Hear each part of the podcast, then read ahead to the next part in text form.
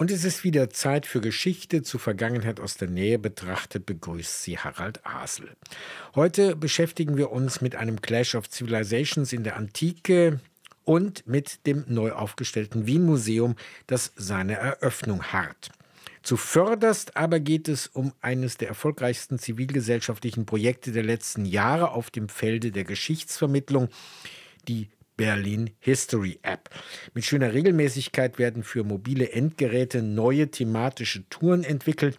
Inzwischen lassen sich zu den unterschiedlichsten Orten so viele Informationen abrufen, dass manch einer schon im Verkehrsgetümmel einfach stehen blieb. Gerade erst ist zum 9. November ein erster Audioguide zum Mauerrundweg erschienen, sechs Etappen und 154 Stationen.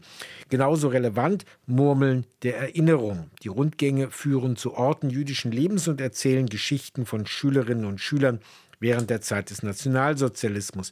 Auf diese Weise werden nüchterne Karteikarten der Reichsvereinigung der Juden in Deutschland, die liegen im Arolsen Archiv, für ein breiteres Publikum aufbereitet. Der Erfolg bei den vielen Nutzerinnen und Nutzern ist ungebrochen. Mit ein Grund dafür, dass das Angebot ständig wächst. Und doch ist es dieser Erfolg, der nun Schwierigkeiten macht. Die inhaltliche Arbeit bleibt ehrenamtlich. Die Weiterentwicklung der an die Grenzen stoßende Software kostet Geld. Derzeit wird ja viel über den Zuschnitt des Doppelhaushaltes 2024-25 in Berlin diskutiert. Und während sich die Kulturpolitik die Verpflichtung großer Pulsstars ans Revers heftet, scheinen die täglichen Mühen der Ebene nicht so im Blick zu sein. Meint jedenfalls der Verein Berlin History App e.V. und appelliert an den regierenden Bürgermeister und den Kultursenator, die existenzbedrohende Notlage durch eine Soforthilfe und eine dauerhafte Sicherung abzuwenden. Und das alles kurz vor dem fünften Geburtstag der App im Februar 2024. Mal sehen, welche Lösungen sich auftun. Vom Museum in der Hosentasche zum Museum in der analogen Welt. Zum Wien-Museum gehören eine ganze Reihe von Einrichtungen in der Donaumetropole, ein Römermuseum, Komponistenwohnungen von Beethoven, Mozart, Schubert, Johann Strauss, eine Jugendstilkirche, aber auch das Prater-Museum auf dem Gelände des Vergnügungsparkes. Das wird allerdings erst im März kommenden Jahres eröffnet. Das Haupthaus am Karlsplatz, ein 50er-Jahre-Bau, war seit Anfang 2019 geschlossen, wurde um- und ausgebaut. Nun, Anfang Dezember öffnet es seine Türen, aber unser Korrespondent Wolfgang Fichtel durfte jetzt schon mal rein. Willkommen zuerst einmal. Matti Bunzel ist der stolze Hausherr, der Direktor des neuen Wien-Museums am Karlsplatz, der Mann mit allen Schlüsseln.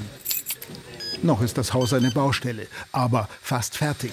Das alte 50er-Jahre-Museum. Jetzt mit spektakulären neuen Ausstellungsstücken. Aber der eigentliche Höhepunkt liegt 15 Meter über dem Eingang. Wir könnten direkt in die Dauerausstellung gehen, tausende Jahre Wiener Geschichte, oder wir gehen direkt zum äh, Lift und fahren gleich einmal auf die Terrasse. Die neue Dachterrasse. Ein Café kommt rein, Eintritt frei, auch im Museum. Oben ein neuer Blick über Wien auf die Karlskirche, den Musikverein, das Konzerthaus, das Akademietheater. Wir hoffen natürlich, dass die Leute sich verführen lassen, aber zwangsmäßig läuft bei uns gar nicht. Sich verführen lassen, auch ins Museum zu gehen, ins neue Wien-Museum. Das ist erstmal nur ein Stadtmuseum. Die Konkurrenz in Wien ist groß. Aber die Geschichte Wiens ist auch lang und bewegt, spannend und manchmal unterhaltsam. Wir haben ein Modell des Stephansdoms, fast sechs Meter hoch, aus dem frühen 19. Jahrhundert. Ah, wir haben einen fliegenden Walfisch, der war ursprünglich im Prater, im Restaurant zum Walfisch. Der Walfisch, von den Wienern liebevoll Poldi genannt, weil aus der Leopoldstadt und natürlich kein Fisch. Nur die Kneipe, wo er Jahrzehnte über dem Eingang hing, hieß zum Walfisch. Ein zehn Meter Trumm aus grünspanigem Kupferblech mit fetten roten Lippen. Jetzt das Maskottchen des Museums, gerade noch rechtzeitig aus dem Sperrmüll gerettet. Jetzt schwebt er in der neuen Eingangshalle des Museums. Ein Hingucker. Aber das neue Wien-Museum ist kein Prater Ringelspiel. Adolf Grünsfeld, Uhren, Juwelen und Silberwarenlager. Die Restauratorinnen haben eine meterhohe Werbeschrift gerettet von einer Hauswand im Geschäftszentrum Wiens. Erst vor kurzem freigelegt. Werbung aus den 20er Jahren des letzten Jahrhunderts für das Juweliergeschäft des Adolf Grünsfeld. Eines von mehr als 600 in Wien, damals bevor die Nazis kamen. 600 kleine und mittelgroße jüdische Händler, die zum Verkauf gezwungen wurden, weit unter Preis. Der Sohn konnte fliehen, brachte sich aber aus Verzweiflung um, mittellos, wie das Finanzamt Wien zu Protokoll gab. Die Aktennotiz, ein Dokument des kalten, stillen Grauens. Ich zitiere jetzt diesen furchtbaren Text. Ich, also der Beamte, ich habe festgestellt, dass der Jude Grünsfeld zuletzt wohnhaft Wien 9, Porzellangasse 24, kein Vermögen mehr in Wien besitzt. Das ist natürlich die Geschichte, die so vielen Juden und Jüdinnen widerfahren ist, dass sie ihre äh, Besitzungen, wenn überhaupt, zu einem unfairen Preis veräußern mussten, um ihre äh, Flucht sozusagen erkaufen zu können. Dokumentiert ist auch, wie es dazu kam, schleichend, dass Wien die Stadt erschreckend vieler Täter wurde unter dem noch heute von manchen verehrten Bürgermeister Karl Lueger, der um 1900 Gas, Wasser, Strom, öffentlichen Nahverkehr in die damals schon zwei Millionen Metropole brachte, und gleichzeitig der erste war, der antisemitische Hetze populistisch und erfolgreich für seine Wahlkampagne nutzte. Adolf Hitler nannte Lueger später seinen Lehrmeister. Das Wien-Museum will auch diese Stadtgeschichte neu erklären. Das ist die Herausforderung. Also, dass wir im Grunde nicht sagen, dass die Geschichte einfach nur sehr kompliziert ist, was sie natürlich auch ist, aber gleichzeitig zeigen, dass es nie wirklich nur einfache Antworten gibt. Und jetzt sind wir gerade eingetreten in die Dauerausstellung. Ab 6. Dezember hat das Museum für alle geöffnet. Die Ausstellung und das Café auf der Dachterrasse das neue Wien Museum ab 6. Dezember offen.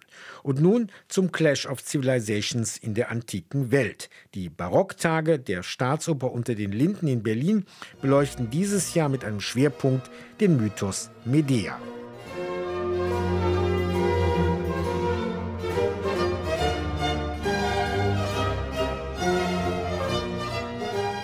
Aus der Ouvertüre der Oper Médée des Marc-Antoine Charpentier, die während der Barocktage an der Staatsoper Premiere hat. Die Königstochter aus Kolchis am Ostufer des Schwarzen Meeres war für die antiken Griechen der Inbegriff des Fremden. Von jener fruchtbaren Ebene zwischen Kaukasus und Antikaukasus im heutigen Georgien ging aber auch eine solche Faszination aus, dass sie in immer neuen literarischen Erzählungen und bildnerischen Darstellungen vergegenwärtigt wurde. Für den Griechen Jason war sie ein Ziel seiner Gier. Die Königstochter Medea hilft ihm gegen ihr eigenes Volk, wird später in Jasons Heimat nicht glücklich.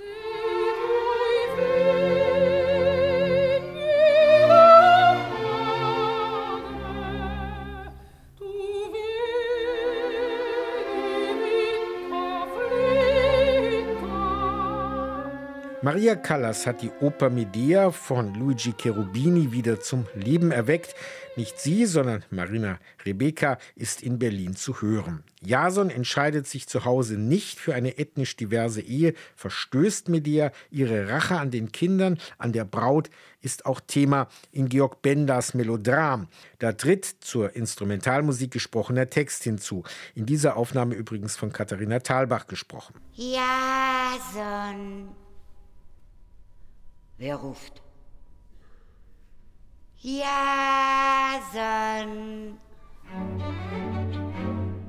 Ich bin verloren. Das ist Medea.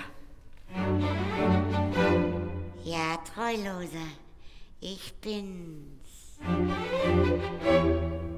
Verwegene, du noch in Korinth?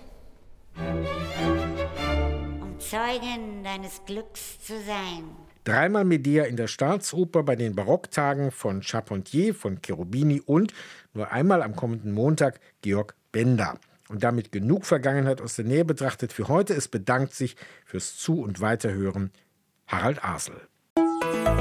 RBB 24 Inforadio vom Rundfunk Berlin-Brandenburg.